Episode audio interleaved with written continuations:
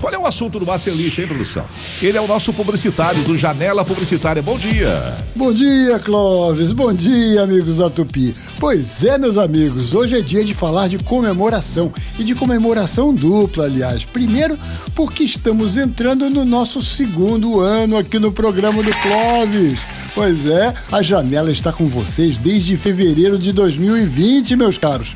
E vamos para mais um ano falando sobre o que acontece na nossa propaganda.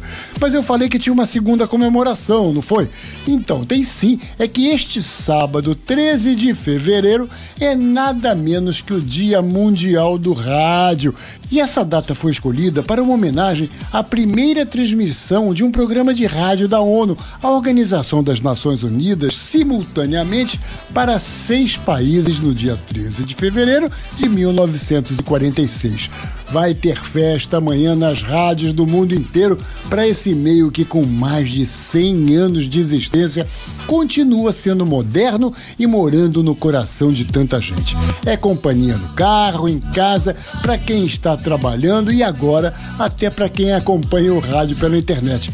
Você imaginava que pelo aplicativo Radiosnet, só em janeiro, a Rádio Tupi teve quase 1 milhão e 800 mil acessos?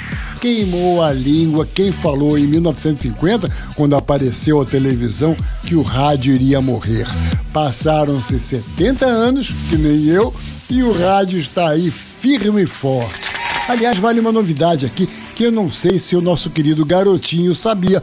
Este ano se completa um século desde a primeira transmissão de um jogo de futebol pelo rádio. Quer dizer, não foi o nosso futebol, e sim uma partida de futebol americano entre os times de duas universidades dos Estados Unidos, a de West Virginia e a de Pittsburgh. Depois disso, nunca mais o esporte foi o mesmo. Quem já levou seu radinho de pilha para o Maracanã para torcer pelo seu time sabe muito bem da emoção que eu estou falando.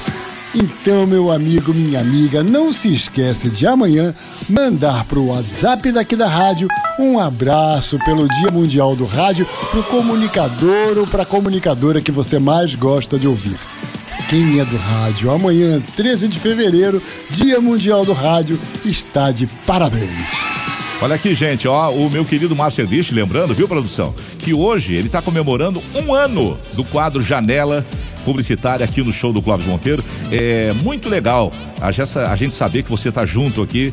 E eu quero compartilhar com você, Márcio Elich, viu? O sucesso do, da Rádio Tupi como um todo, mas no nosso horário, né? Uma, uma audiência fantástica, impressionante, liderança absoluta. Você também é um campeão, meu amigo. Ele manda um abraço aqui para o Felipe, para Ana Paula, para o Maurício, para Gilza, para Jaque, para todo mundo, enfim. Obrigado a você, hein? Obrigado a você.